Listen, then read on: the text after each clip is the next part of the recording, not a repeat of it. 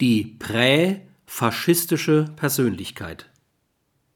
Eine auf Machtwillen und Machtbewunderung ausgerichtete Gesellschaft ist krank. Die Irritation von Gesellschaft und Personen bedingen sich wechselseitig. In einer gesunden Gesellschaft würden individuelle Mindergefühle nicht in einer so dramatischen Häufung entwickelt wie in der unseren. Irritierte Menschen sind ebenso wie irritierte Gesellschaften hochdisponiert, sind sich sowohl Feinde zu schaffen wie zu Feinden zu werden.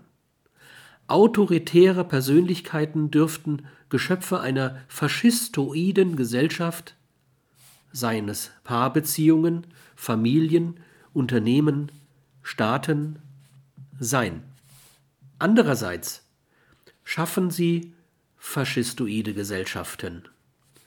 Über die gesellschaftlichen Strukturen, die präfaschistisch orientierte Menschen, wobei die faschistoiden Züge ausgebildet werden, um Mindergefühle zu kompensieren, hervorbringen, ist aufgrund der Anregung des American Jewish Committee gründlich geforscht worden.